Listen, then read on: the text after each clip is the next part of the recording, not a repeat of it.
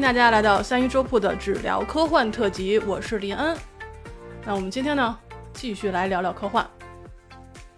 啊，上一期呢，我们聊到了阿西莫夫的《日暮》啊，或者叫《日暮降临》《日暮低垂》都可以啊，反正它是一个 Nightfall 的那个中文翻译嘛。那这个一万多字儿啊，描绘出了一个有了两千零四十九年历史的一个文明的最后四小时。我可以跟大家说，就是我看完这个小说之后吧，我就觉得后劲儿特别大，因为因为我就会想哈，就是人类之于地球，地球之于太阳系，太阳系之于宇宙，都是非常的渺小的。然后你就在看我们在最底端，对吧？人类之于地球，真的非常非常的渺小。那我们能够明白的东西也是非常少的。就先。如果我们是从宇宙这个尺度来看的话，人类的生命真的是不值一提，极其短暂。然后你真要去追寻它有什么意义的话，确实真的也没有什么意义。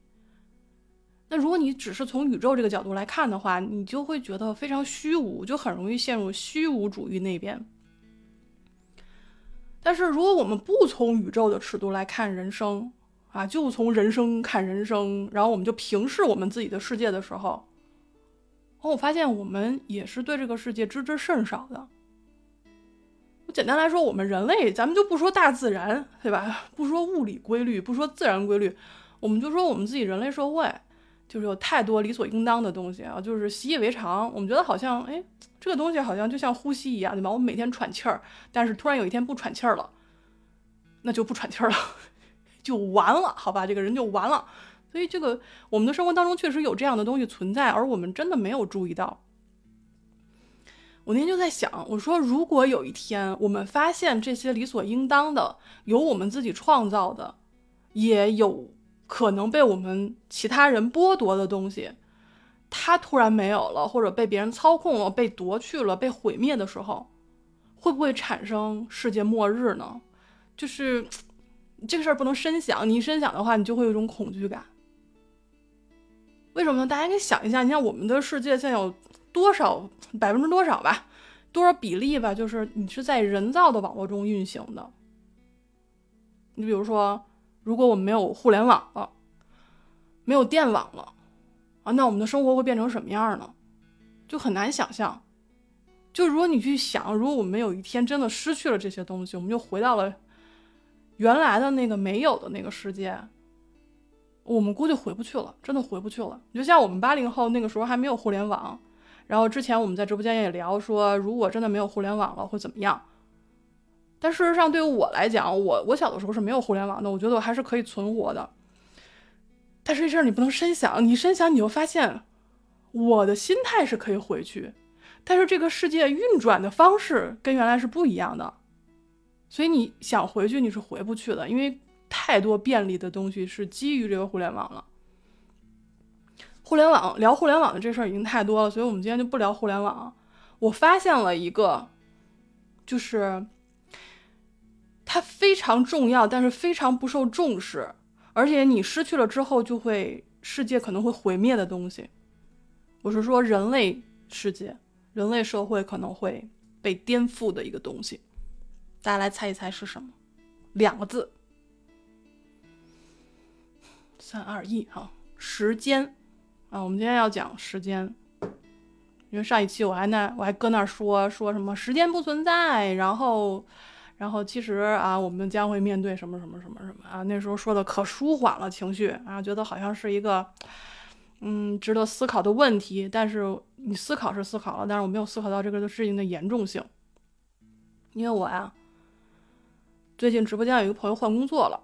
他呢去蒲城的时间博物馆上班去了，然后他跟我讲了一堆关于时间的事儿，然后我就突然发现，时间这个东西我居然真的不了解。就是如果时间真的不存在了啊，我的日子是没法过的。因为之前我们说时间不存在是基于时间是由人来设定的嘛，对吧？你就说一分钟等于六十秒，然后这个一小时等于六十分钟，这谁不知道？谁都知道。但是你往深了想，它为什么会这样规定呢？还有就是我们手机上每天显示的时间是从哪儿来的呢？就是更早一些的时候，就是像我们八零后，我们知道那时候有一个台是幺幺七，就是幺幺零、幺幺九，就幺幺四什么的，它有个幺幺七是查时间的，就是你每天对表什么的，你就可以打幺幺七，然后就问啊，不不用问，它就自动就会告诉你说现在的时间是多少分多少秒，就是那个时间是打哪儿来的呢？我那个朋友跟我说，时间是由授时中心提供的。哎呦，这话说的真的是这个嘴啊，是由授时中心提供的。授是哪个授呢？就是授予的授，就是他授予我们时间。好，谢谢陛下授予我们时间。就是怎么说呢？就是授时这个事儿，我从来是没有听说过的。然后我我们直播间里很多人是知道的啊，他们说他们知道，但是从来没听他们提过，所以我就当他们知道吧。但是另外一部分人是不太清楚的。当时我就想，时间这个东西，就像刚才说的啊，一天二十四小时，一小时六十分钟，一分钟六十秒，你每天这么累加算不就完了吗？还要什么授时中心啊？还要什么高精尖的技术呀？结果这朋友跟我讲了一下，哎，我就真的懵了，我真的懵了，我就说。我说咱从来没往那边想过呀，所以啊，今天咱们就是我自个儿在这儿说，但如果你对这个这个行业比较感兴趣的话，哈，这个时间博物馆比较感兴趣的话，我们会在三鱼粥铺的主专辑那边，啊，会邀请这位朋友来到那张专辑里，我们来做客，去聊一聊他的新工作。所以，如果你感兴趣这种对谈节目的话呢，欢迎你来订阅一下三鱼粥铺直播间里的故事那张专辑。那。当然了，如果你说啊，我不想多订一张专辑了，我就想听科幻的，那我今天就简单说一下，哈哈，我们就来说一下时间到底是个什么东西，然后谁来告知我们这个时间啊？然后再我再跟大家来聊一聊时间是否能够倒流这个事情。说起来好像很高大上，好像就是我决定了时间是否能倒流这个事儿，不是，后面有个小说啊，跟大家稍微聊一聊。那我去查关于时间的所有的资料啊，就是我能够理解的，他是这么说的：说这个人啊，在公元幺三零零年之前，就十三世纪之前吧，人类主要是利用天文现象和流动物质的连续运动来计时的。啊，这句话怎么解释？就是我们都知道有那种什么日晷啊，用太阳的影子来这个长短来计时的呀，或者是用什么沙漏啊、什么滴漏啊、水漏啊这种就这种东西。那等到十六世纪之后呢，又出现了那种重锤的摆钟。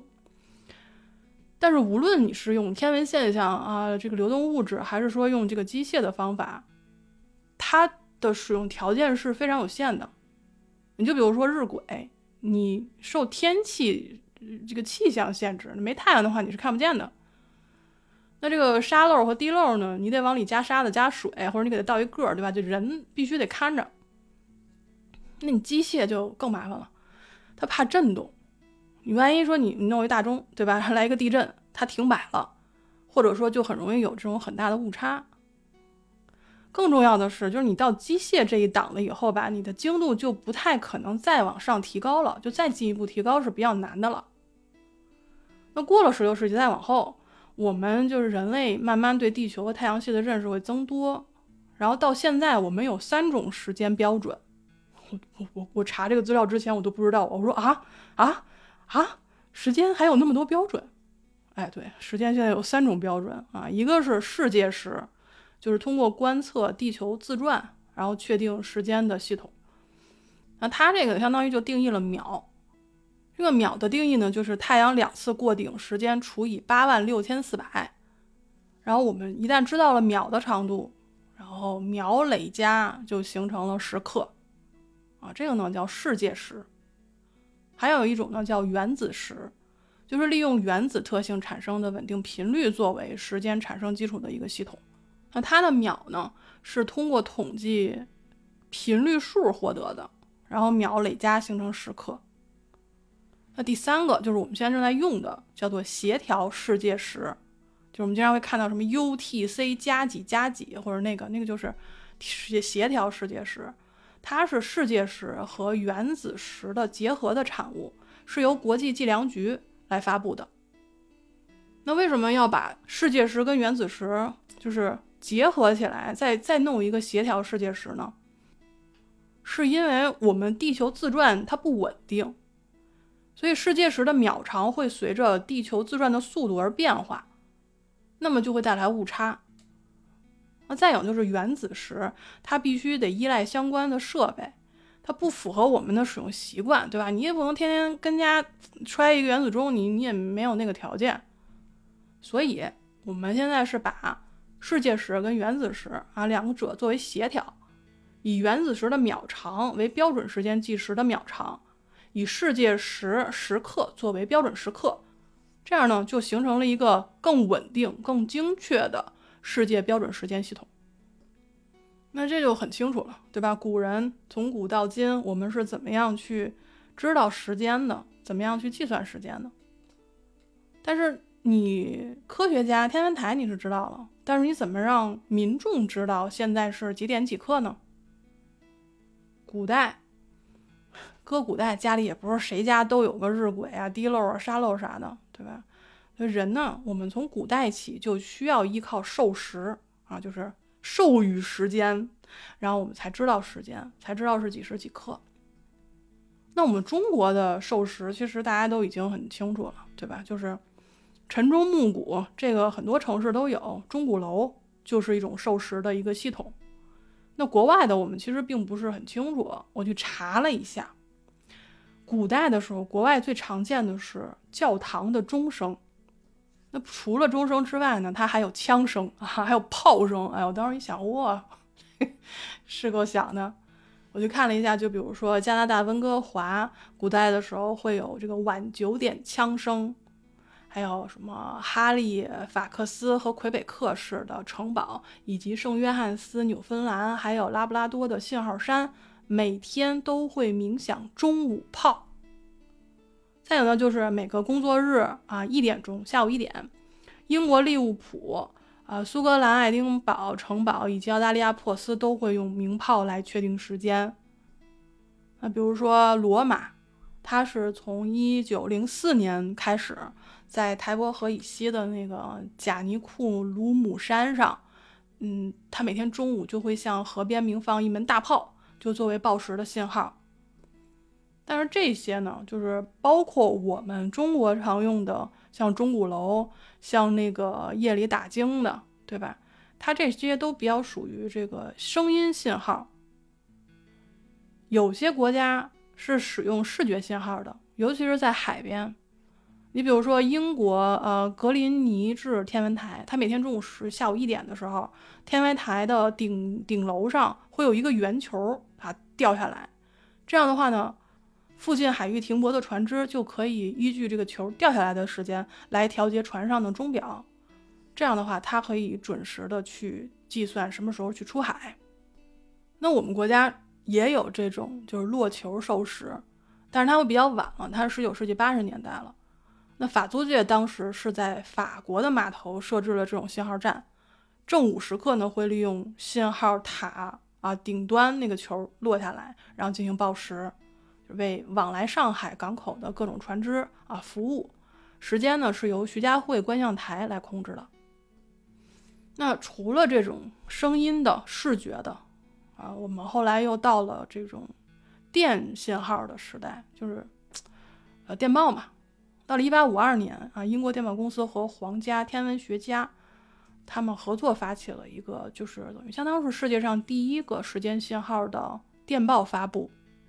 当时呢是格林威治标准时间，是由格林威治天文台通过电报来向外发布的。那除了英国之后，那就是美国。美国呢是比英国的系统晚了十几年，是一八六五年，就是十三年后，美国海军天文台开始定期用这个电报信号进行时间协调。就我到现在才知道啊，对不起，我又是后知后觉。我因为对这些事我真的完全不需要，我觉得我是不需要了解的。等我了解了之后，发现很有意思。就是海军天文台，它的最重要的功能之一就是向各地分派正确的时间。你就比如说美国海军天文台，它的电报信号是除了周日之外的每天中午从华盛顿发出，然后呢。呃，一开始的目的呢是给沿海城市的水手啊、船只啊进行这个调节时间用的，但是到后来它的应用范围就越来越大，就开始向美国各地的几万个时钟，而且还为呃很多大城市的那个吊球的那个授时进行提供时间的那个服务。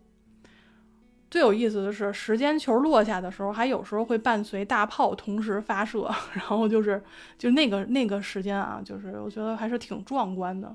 每到一个定点的时间，球这个发电报，球落下来，然后再鸣炮。我是没有见过的，因为我小的时候家里有块手表都算是一个大事儿啊，就更不要说吊球，然后还有鸣炮这种事儿，真的没有见过了啊。想象一下，其实应该是挺有意思的。那除了啊声音啊吊球，然后沙漏，然后电报，就到了我们比较熟悉的时代了，就是低频无线电报时了。还有那什么 AM 呀、FM 呀，然后短波广播，到现在互联网时间协议服务器以及这个卫星导航系统中的原子钟的使用，我们现在的时间就比原来精准很多，而且发布的范围也比原来要广很多了。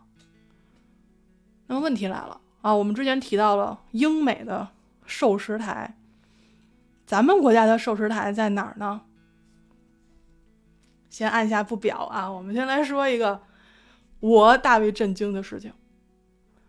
我作为一个北京人啊，我一直以为我们一直说的北京时间，北京时间就是北京的时间。我曾经很自大的认为，北京时间就是全国各地都以首都北京的时间为准。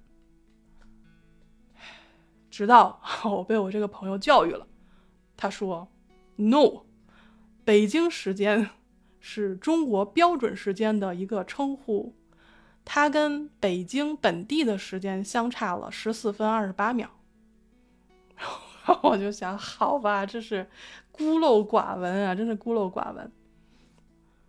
所以啊，我们中国的时间，我们中国的授时台到底在什么地方呢？在中国，时间是从陕西临潼的中国科学院国家授时中心发出的。那我这个朋友呢，他现在在这个时间博物馆啊，就是原来授时中心的旧址，就是蒲城。那今年呢，这个旧址啊，作为博物馆已经对公众开放了。所以大家如果感兴趣的话呢，可以去看一看。那如果啊你实在是没有办法去，又对这个感兴趣的话呢，可以稍微稍微等一等，然后等过两天，然后邀这个朋友来直播间，让我们来聊一聊时间博物馆到底是个什么样子的。我之前说了那么多，我们得承认，我们现在手机上、手表上，然后要是什么。电电脑上面所显示的时间，都是对于我们来说是不劳而获的一种信息。我国的科学家在授时精度上的努力真的是非常的巨大，而且他们的努力是鲜为人知的。啊，为什么呢？因为当年的这个授时台啊是一个保密单位，它就是一九六六年开始的中国科学院的三二六工程。因为最初这个工程是我们。为了发射卫星做准备的，啊直到一九六八年，就两年之后，才明确了三二六工程是以授时为中心，要开展世界时和原子时的研究。这个研究从一九六八年一直到现在都没有停止过。我们一开始是在一九七零年建成的短波授时台。等到了一九八三年，大功率长波台的调试才成功，才开始进行授时服务。嗯，到了一九八六年，通过了国家级的技术鉴定。一九八六年，我估计很多听友啊还没出生呢。那可以说，从我们没出生到现在，已经有很多人为时间的准确度以及它的就是授时方法。下了很大的功夫，可是其实对我们来说，普通人来说，授时就是很简单，就告诉我现在什么点儿，什么时候起床，什么时候上班，什么时候睡觉，对吧？就是很简单，我们并不觉得它非常重要。可是又到了那个我常用的词，就是你细想，时间对于我们这个社会的运作有多么重要。比如说测绘，比如说比如地震、交通、通信。金融、电力、气象、地质、信息安全、空间技术，尤其是我刚才提到了嘛，因为授时台就是为了卫星发射准备的嘛，特别就在卫星发射、火箭这种航天领域，他们对于时间的精度是有非常重要的需求的。这个东西你不能靠国外，你不能靠英美，你只能靠我们自己。所以现在我们的国家有一个全方位立体的国家时间服务体系，它是通过无线电陆基，就是陆地上的这个授时系统与卫星的授时系统相互冗余，它构成了导航、定位、授时的一个综合系统。然而，哈，活了这么多年，我都不知道咱们国家有这么全方位立体的一个国家时间服务体系，就可想而知吧。我们平时用到的理所应当的东西，背后有多少人为之付出了努力？说一个我刚学到的知识，算是显摆吧，就是我们所知道的这个 GPS，对吧？GPS 提供的其实就是授时信息。GPS 的导航和定位信息都是由接收机从授时信息导出的。当然了，这句话是我看了一堆科普文章之后总结出来的。啊，回回回首看一眼，就是我这些看的文章，我真的是觉得看不懂，很多看不懂啊，同志们。我给你们念一段，你们来先体会一下哈。来啊，我们听着啊。GPS 卫星在空中连续发送带有时间和位置信息的无线电信号，供 GPS 接收机接收。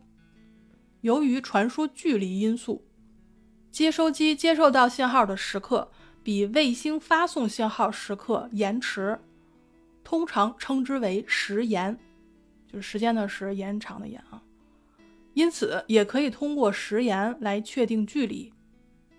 那么时延的概念呢？就是利用每一颗 GPS 卫星的精确位置和连续发送星上原子钟生成的导航信息，获得从卫星至接收机的到达时间差。那么，在 GPS 授时系统观测量中，包含了卫星和接收机的钟差、大气传输延迟、多路径效应等误差。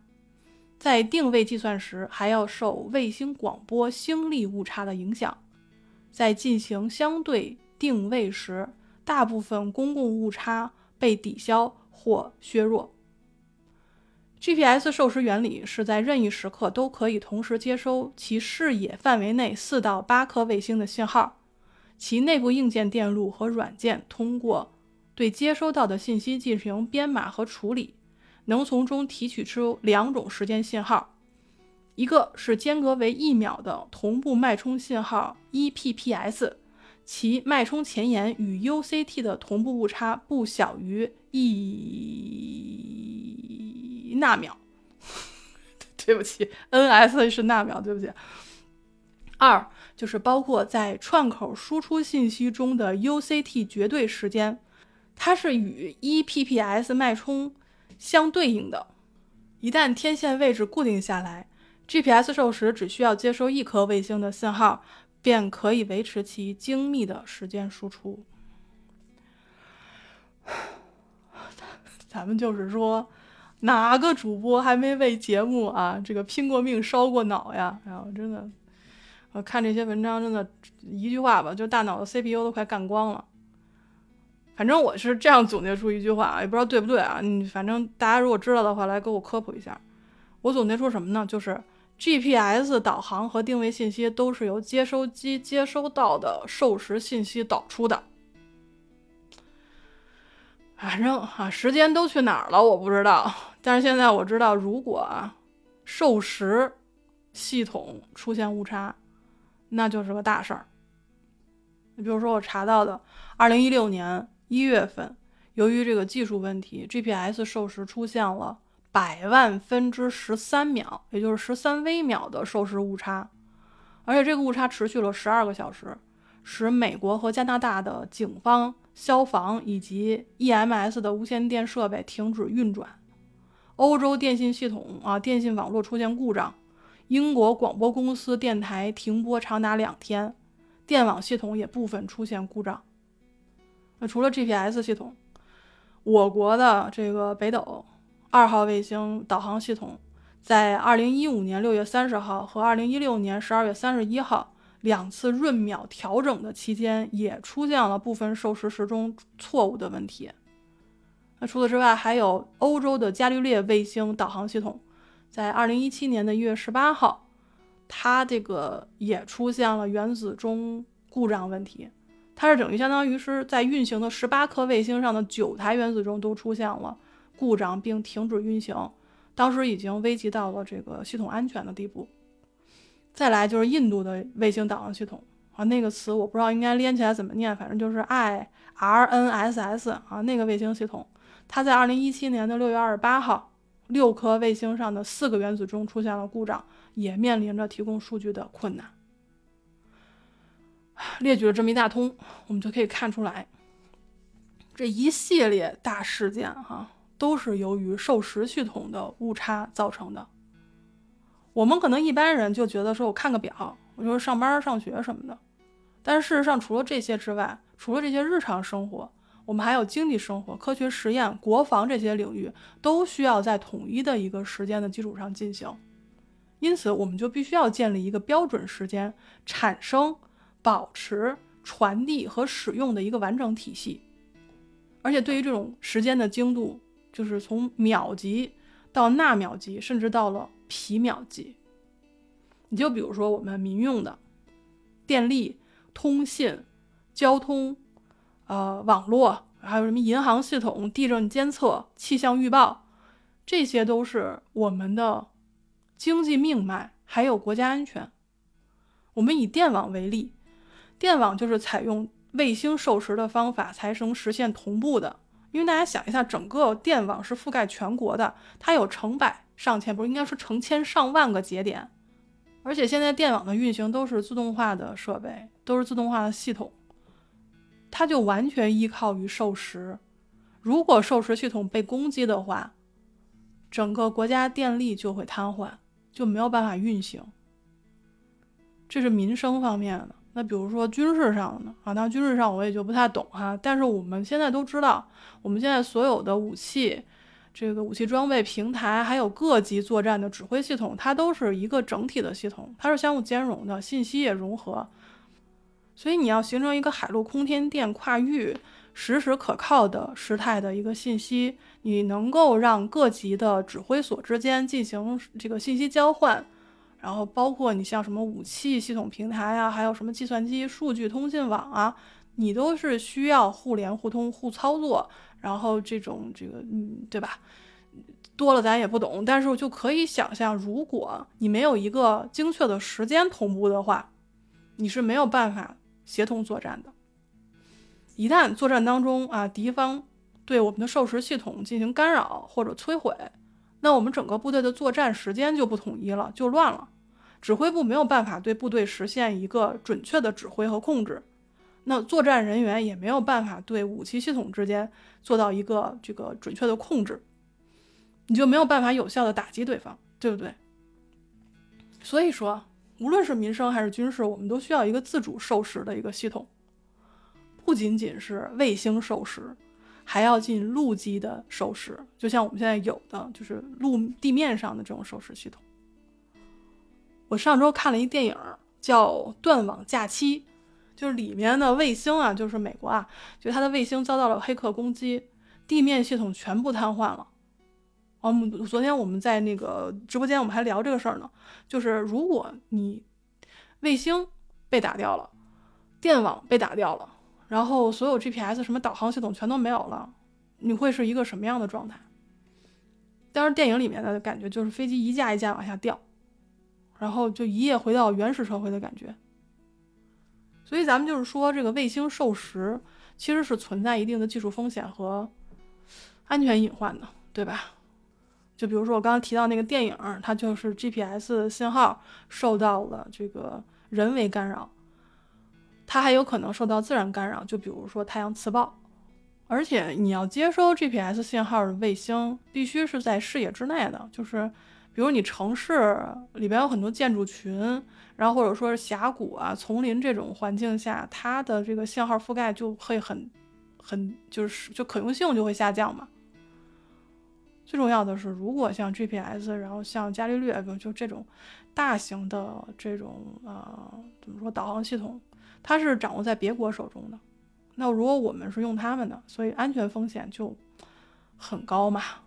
所以为什么我们要用北斗，对吧？去了一下北斗的那个网站，去看了好多关于我们北斗系统的信息，还是值得大家去看一下的啊，就是了解一下我们自己国家的这个系统。说了这么多，我就想说，咱们的时间来之不易。虽然它可能是啊人为规定出来的，它并不存在。但是我们不能否认，人类社会的运转是基于时间。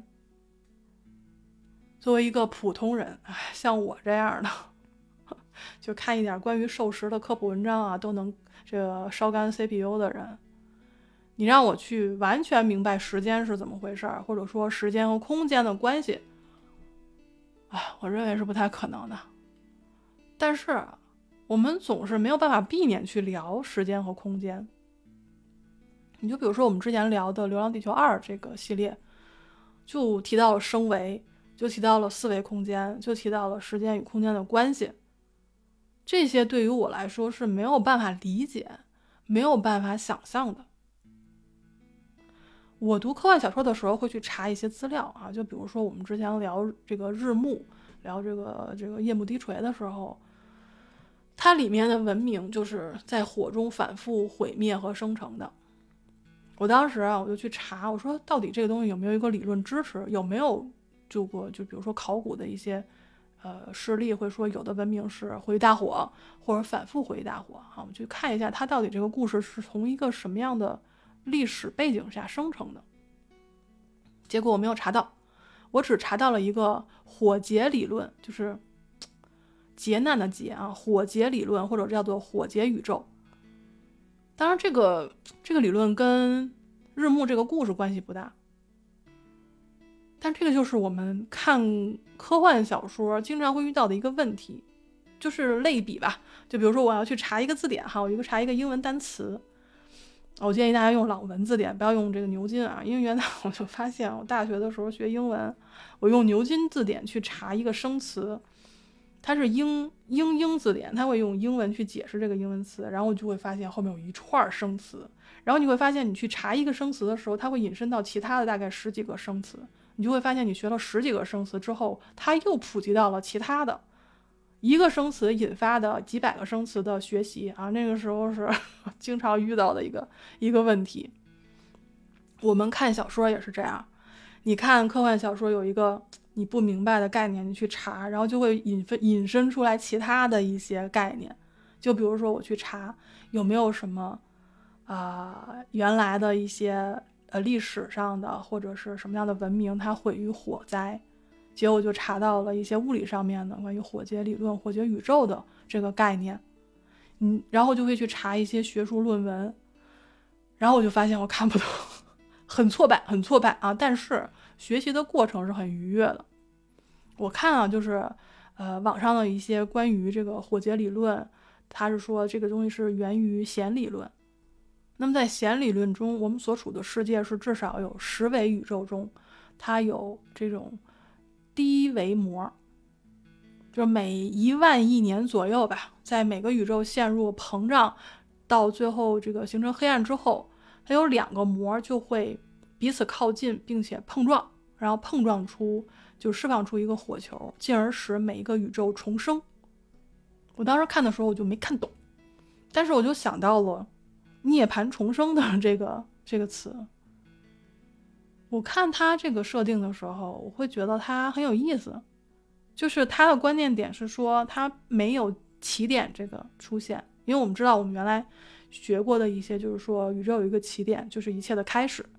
而火劫理论呢，它是说是因为膜的碰撞产生的一系列的过程，但跟这个理论不同的是，有一个理论就是，嗯，宇宙是从一团炙热的火球膨胀而形成的，然后到现在还在不断的膨胀。当它能够产生就是足够大的重力，使宇宙停止膨胀至收缩，就可以回复到宇宙刚诞生的时候的那种炙热的状态。而且根据研究显示，把宇宙中可见的物质加进去，嗯，也只达到了使宇宙坍坍缩质量的百分之一到百分之二。所以他提到了宇宙中还还有一些具有引力的暗物质，它这种物质呢是约占宇宙坍缩质量百分之十到百分之二十。除此之外呢，宇宙中还存有具有斥力的暗能量，那这个呢就可以影响宇宙坍缩的质量幅度，导致现在当前的宇宙处于加速膨胀的一个状态。反正就是。因为一个事儿，然后查了一堆事儿，然后好像学到了一些东西，但是也不能完全理解。但是我当时看这个宇宙大爆炸啊，宇宙这个大挤压啊，像像这种什么火劫宇宙这些时候，我就想到了一个原来看过的大刘写的一个短篇小说，叫《坍缩》。它是一个比我们之前聊的《日暮》还要短的小说，好像不到七千字儿吧。它也发生在天文台。而且它这个故事吧，就是跟宇宙大爆炸啊、宇宙这个坍缩还有起点有关系的。好给大家来讲一下这个故事。这个故事的主角呢是我们的六分仪丁仪。大刘用了不到七千字，他描述了宇宙坍缩的那一刻。其实这个小说它是带有一些悬疑色彩的，就是现在我如果给你讲的话，你可能会失去那种悬疑感。我推荐大家自己去看。但如果你真的没时间看的话呢，对吧？你就听我讲一讲大概的这个，嗯，反正我觉得还是看一看比较好吧，因为真的很短，二十分钟看完了。我当时看的时候，我就会很很质疑他为什么要写这样的一个故事，因为丁仪出现了以后，他的态度是很诡异，就是很高傲自大的，就跟我们在《三体》里面看的丁仪，他可能名字只是相同啊，因为六分仪他并不是一个，就并不是同一个人。他的那个态度怎么说呢？你就比如说，在宇宙坍缩的那一那个那一天，大家来到天文台是要观测这个的，观测宇宙这个坍缩的那一刻，因为是由丁仪建立的一个模型计算出了准确的时间，在这一刻宇宙要坍缩了，所以这个物理学家、省长、天文台台长，还有一些什么技术员啊，都在那边。但是每一个人呢，他所面临的生活的困难是不一样的。你就比如说，技术员他刚失去了父亲，但是他必须要回来加班修这个大屏幕，因为大屏幕要要展现给所有人看，然后展现给台长啊、呃省长啊，还有这些科学家看，所以他必须来修。那台长呢，一心想着说能通过这次观测跟这个省长要点经费。那省长呢，他自己是一个物理系的学生出身，但是他走了仕途。所以他当时想的是要去抗洪抢险，因为现在是暴雨嘛。那在现场的物理学家呢，他就想着说：“哎，我有生之年我可以看到宇宙坍缩，真是太难得了。”只有我们的丁仪哈，就有点神神叨叨的，他最后揭示了宇宇宙坍缩的结果。那这个结果是什么呢？就是时间倒流。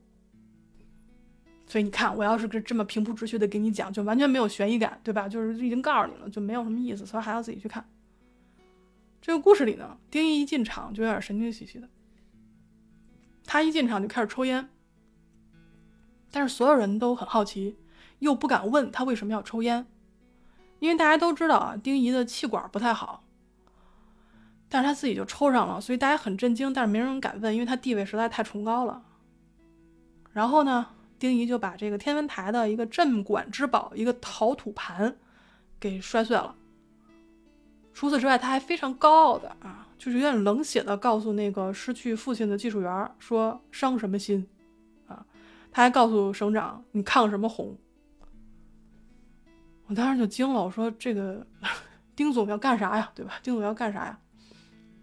就他给大家解释，他说：“时空。”和物质是不可分的，宇宙的膨胀和坍缩包括了整个时空。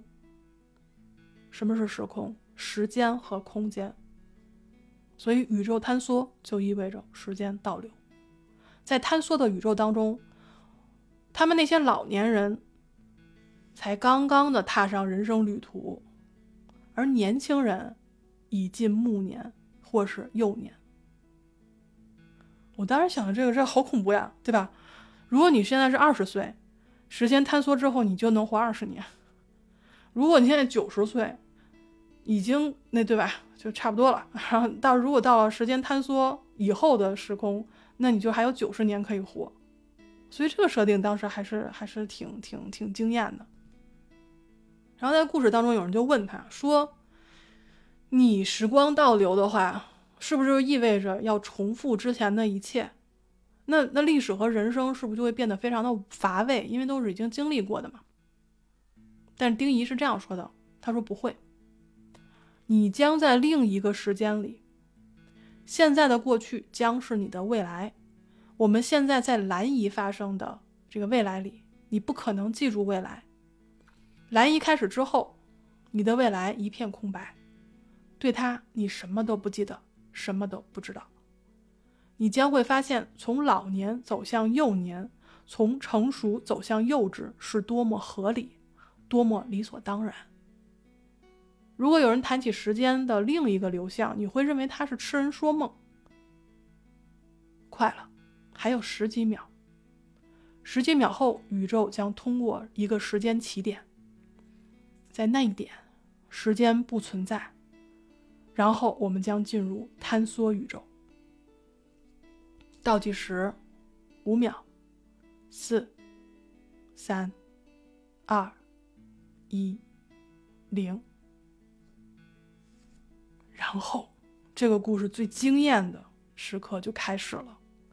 我们看到文本上的文字，当故事情节通过时间起点的时候。所有的文字都开始倒过来。原来说啊，宇宙变为宁静美丽的蓝色，蓝移开始了，坍缩开始了。乐使开缩坍，乐使开移蓝，色蓝丽美静，凝为变骤雨。点其坚实，色白的空洞为变色红，造凡人使咒语。零。一二三四秒五十，寄到宜兰。哎呀，就是当时看到这个故事的时候，就是整个文字开始倒着走的时候，真的是有一种时光时光倒流的感觉。当然了，你可以说我没见过什么世面，但是我就必须要说啊，这个科幻小说就是为了，就是从这时候开始为我敞开了一个非常新颖的世界，一个新世界的大门。就我跨过这道门，我看到的不仅仅是一个虚构的故事，因为我之前也跟大家说过嘛，我就不爱不爱看科幻的原因，是因为我觉得它胡思乱想，就是太天马行空，它没有根，它是很虚无的东西，甚至多看这些东西会带的我自己本身很虚无。但是真的就是你看了十几个月、十一个月之后，我的感觉就变了。我现在的感觉就是说。我阅读这些科幻故事，获得一定的知识，其实已经是次要的了。最重要的是，这些故事可以激发我的好奇心，去对一些以前不可能出现在我世界里的东西感兴趣，甚至会去想一些无用却有趣的事情。你就比如说我们今天聊的，如果时间是被授予的，那么时间也可以被剥夺。那如果时间被剥夺，被突然剥夺，那我们的世界会变成什么样子呢？当然了，人类世界应该会毁灭一下吧？对，就一大下。但如果时间是真实存在的呢？时间如果不存在了，宇宙还在吗？因为我们都说什么时空是在一起的，对吧？时间和空间总在一起。那么时间是不是就是一个有限无界的四维面呢？就是现在会去思考一些这种无用无解的问题，反而不会去想说，我看这些故事我能够得到什么。尤其是发生在人在中年的现在，我想可能看这些东西不会让我得到成就，不会让我看上去更优秀，还是押韵了单押，呃，也不会让我得到更多的认可和重视。但是为什么要去读这些科幻故事呢？我就在想，或许这些阅读会让我在走向衰老的时候，不那么容易懊悔和烦躁。会让我在身处陌生环境的时候不那么容易慌张和局促，会让我在遇到很糟糕的人和事的时候，不那么容易被同化为一个卑劣的人。就像我们这期开始的时候我说的，我之于人类文明，人类文明之于地球文明。地球之于太阳系，太阳系之于宇宙，都何其渺小！我这两天在听路虎的一首歌，叫《别丢了你的勇敢》，啊，里面有前四句，他是这么唱：他说，我们终究都会离开这个世界，渺小又如此可怜，敌不过世事变迁。我们所有人都知道自己的结局，对吧？我们注定会死的。但是我最近在想，我说死亡可能不是一个瞬间的事情，就是不是啪的一下你就死了啊。其实它是一个整体的、逐渐消耗生命的过程。我之前看了一个威廉·赫兹里特的一个散文吧，一小段儿，他是这么说的：他说，在生命的历史中，我们的器官功能丝丝缕缕的丧失。我们的依恋也被一个一个的逐渐放弃。岁月每年都从我们身上剥夺一些东西。死亡仅仅是把残存之躯交给墓地。这种归宿并没有什么了不起。平静的死去就像戏中的情节，合情合理，无可非议。所以啊，在这种合情合理又无可非议的每一个人的人生剧本里面，我们看过的书、结识的人、见过的事、吃过的苦，就是人生答卷上的字，还有字与字之间的空白。昨天在直播间里有人问我说：“这个人生的意义是什么？” 大家都很开心啊，因为我们时不时的都会。